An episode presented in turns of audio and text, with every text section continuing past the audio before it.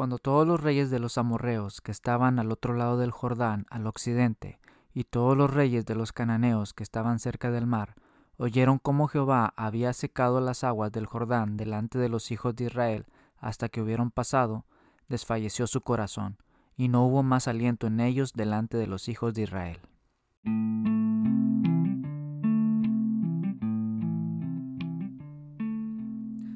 Hola, ¿qué tal? Bienvenidos nuevamente al podcast de Regénesis. Qué gusto que me puedan acompañar en un episodio más.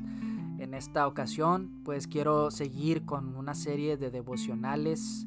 Eh, sé que acabo de subir un devocional acerca de el amor, pero quisiera también subir este devocional que habla pues de lo que es el año que viene, de cómo es que si queremos tener una vida, un año de victoria, tenemos que seguir ciertas reglas o ciertos pasos para poder alcanzar nuestras metas, para poder alcanzar los anhelos que tenemos y cumplir los propósitos que nos hicimos en este año. El año pasado, el 2020, fue un año de muchas pruebas, fue un año de conflicto, fue un año muy difícil, fue un año que nos mantuvo ahí este, tratando de salir adelante y lo logramos hacer. Con la ayuda de Dios pudimos vencer, pudimos llegar a este año 2021 pero este nuevo año empieza y es un año que también trae muchos retos, que también trae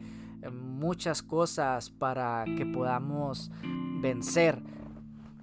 La verdad es de que empezamos el año eh, y pues nuevas cosas vienen, nuevas problemáticas surgen. Hace unos días vimos cómo es que se puso aquí en Estados Unidos cuando la gente entró ahí al, Capitolio y en protesta porque eh, pues por todo lo que está pasando relacionado a las elecciones, a lo que pasó eh, en noviembre.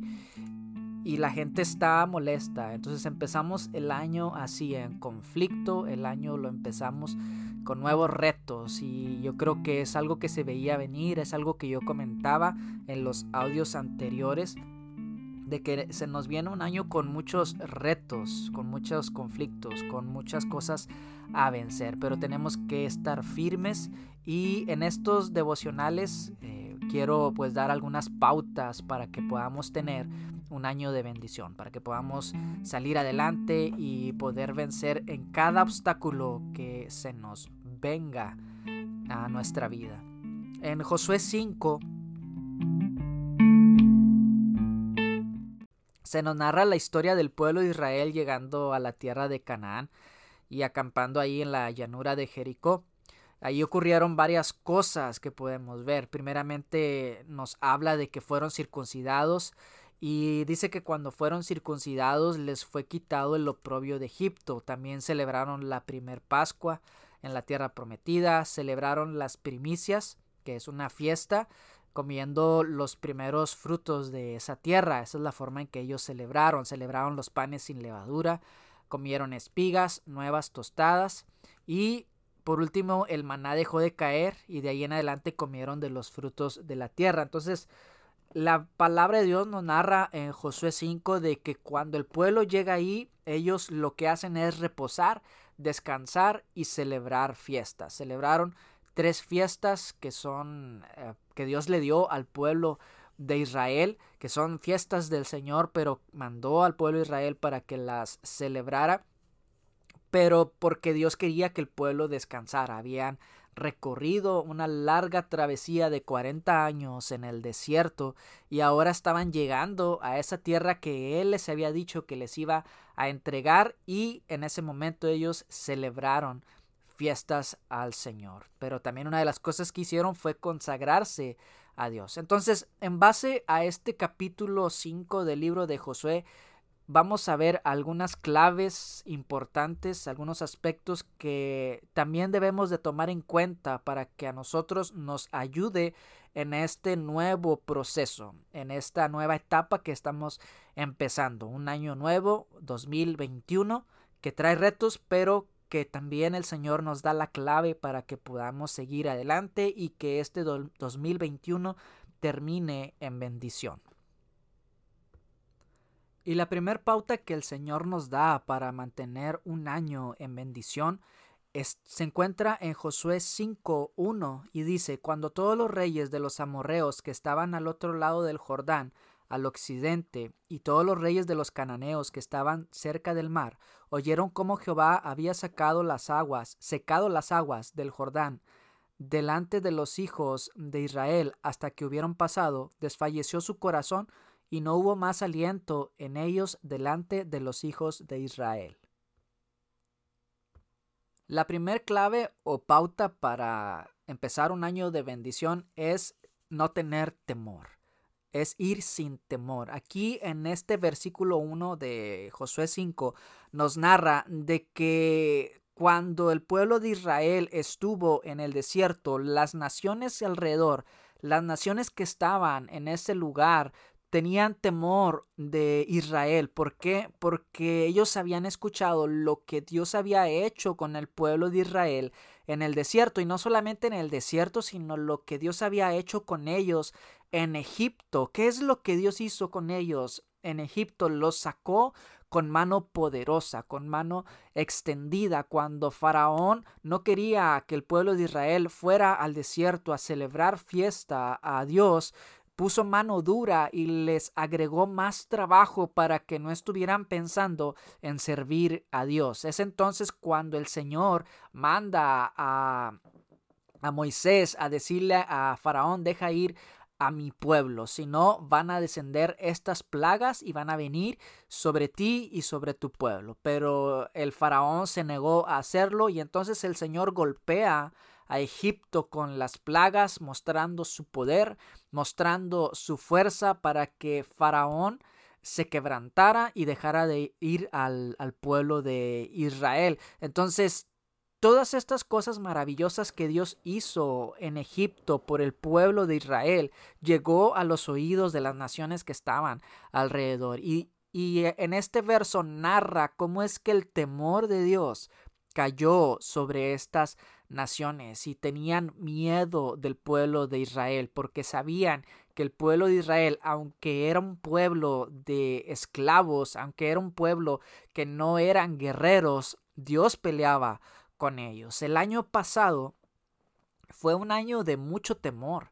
Fue un año de mucha incertidumbre donde escuchamos constantemente por medio de las noticias lo que estaba pasando. Cada mañana, cada tarde y cada noche se nos daba un recuento de los infectados, se nos daba un recuento de las muertes que había causado el COVID-19 y eso nos llenaba de temor, nos llenaba de incertidumbre porque cada mañana, cada noche y cada tarde el gigante o los gigantes que hay en la tierra de Canaán se encargaron de gritarnos al oído, de gritar a nuestras vidas de que existía esta enfermedad. Y vemos cómo en los medios de comunicación se encargaron de elevar cifras, se encargaron de meternos miedo en todo momento.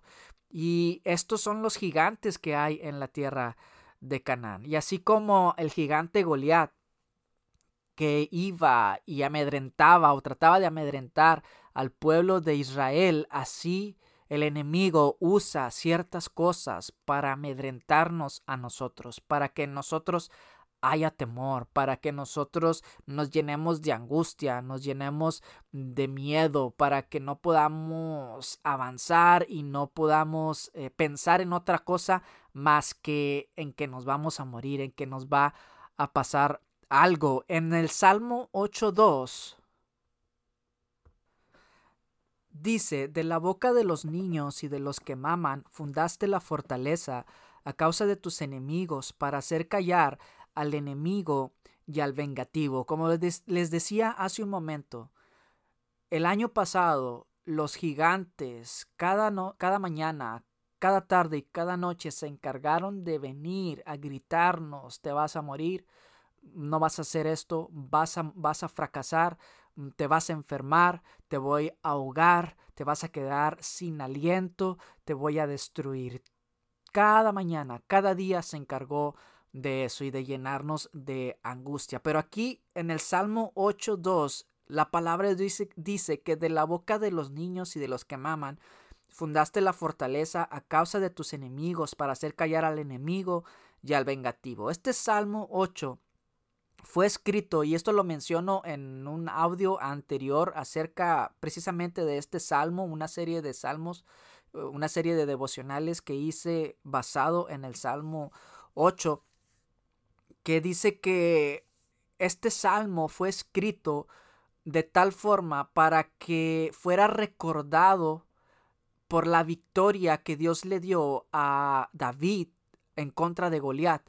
Cada vez que se cantara este salmo se iba a hacer para recordar lo que Dios había hecho en ese momento, cómo es que Dios le había dado la victoria a David y en consecuencia le dio la victoria a Israel. Entonces ellos lo iban a cantar recordando este acontecimiento, como es que un pequeño pastor de ovejas pudo derrotar a un gigante, a un experimentado guerrero, lo derrotó con una piedra, lo derrotó con una onda y más que nada lo derrotó porque David iba confiado en que la presencia de Dios estaba con él, en que el que peleaba por él era el Señor. Y entonces dice aquí en este salmo que en la boca de los niños, de los pequeños, fundaste la fortaleza. Una de las cosas que nos quita el temor es la alabanza, el cantarle a nuestro Dios las proezas que Él ha hecho con nosotros, lo que Él hizo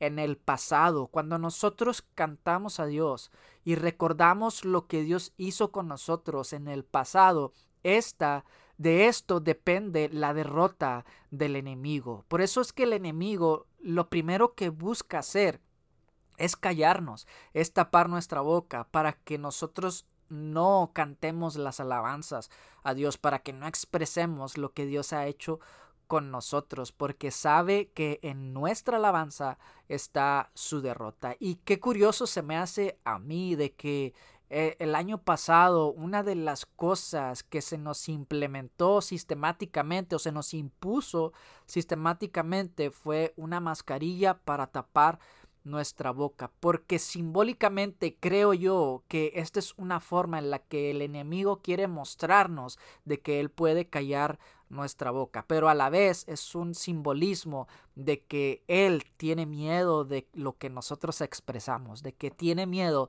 de escuchar las alabanzas, porque nuestra alabanza a Dios es nuestra arma. Y en este Salmo 8 tiene relación con Marcos 11 cuando Jesús entra a Jerusalén, entra a aquella ciudad y va sentado en un burro, en un burrito, y la gente empieza a aclamarle y a decir, Osana, Osana al Hijo de David, empiezan a alabar al Señor. Y esta palabra, Osana, Osana, quiere decir sálvanos, salve o Él es nuestro Salvador. Cuando nosotros decimos Osana, estamos diciendo Jesús es nuestro Salvador, Dios es nuestro Salvador. Estamos alabando y estamos recordando lo que Él hizo con nosotros. Es por eso que cuando veamos que la circunstancia está difícil, de que hay cosas que vienen a nuestra vida, tenemos que recordar lo que Dios hizo en el pasado. Esto era, este era lo que David hacía cuando él veía que el enemigo se levantaba contra él, que había diez mil en su contra.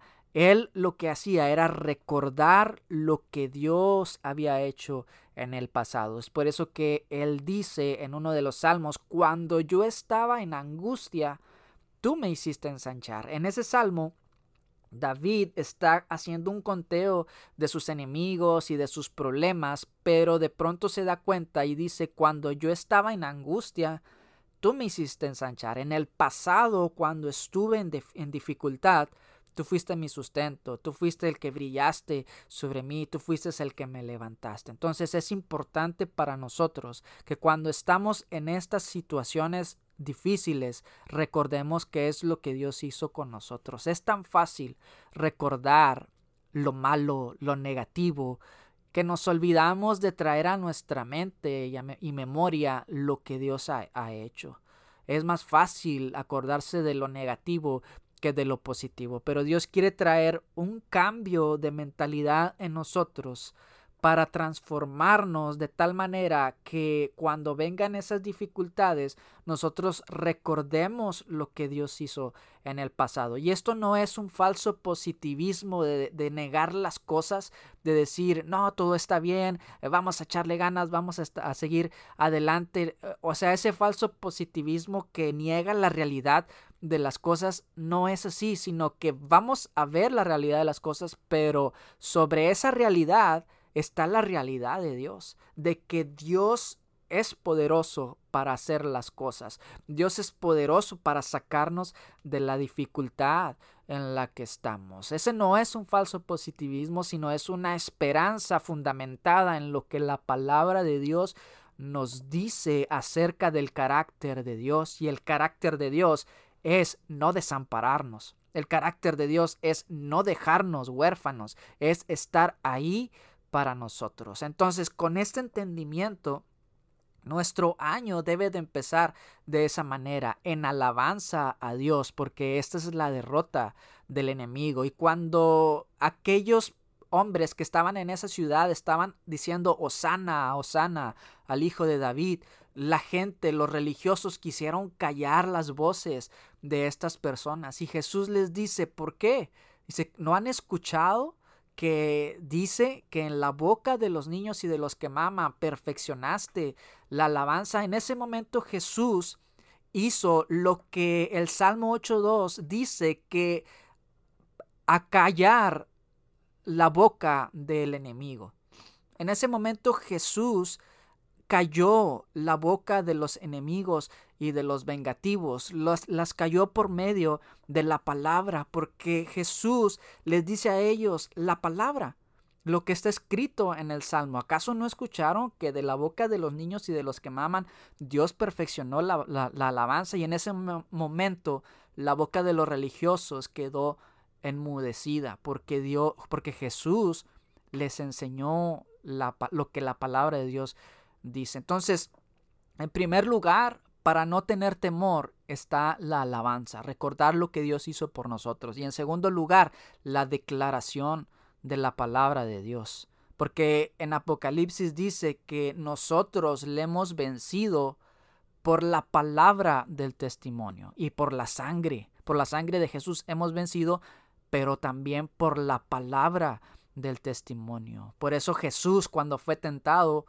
por el enemigo, ¿qué es lo que le dijo? Escrito está. Al Señor tu Dios adorarás.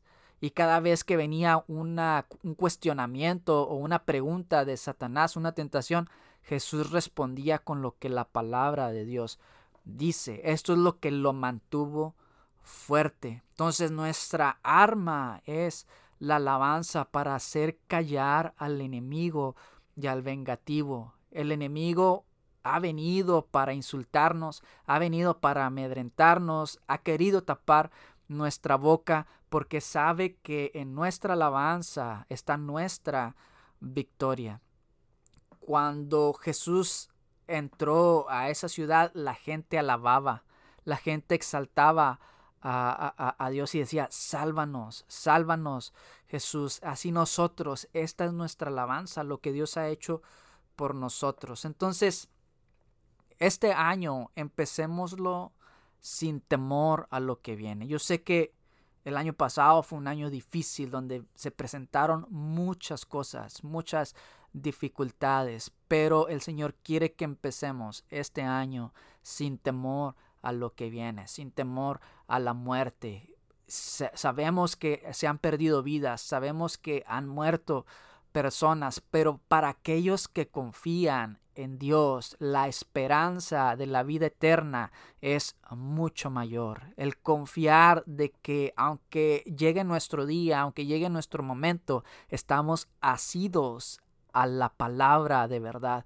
estamos asidos a las promesas de Dios, de una vida eterna, de una vida mejor de después de esta vida. Y eso quita el temor. Y el amor de Dios quita todo temor, echa fuera temor, confiar en que Dios es nuestro sustento y de que Nada nos puede separar del amor de Dios. Es lo que nos da esperanza. Ni la muerte, ni la vida, ni lo alto, ni lo profundo, ni lo ancho, ni lo bajo, ni lo alto. O sea, nada, ni ninguna otra cosa creada, ni principados, ni potestades.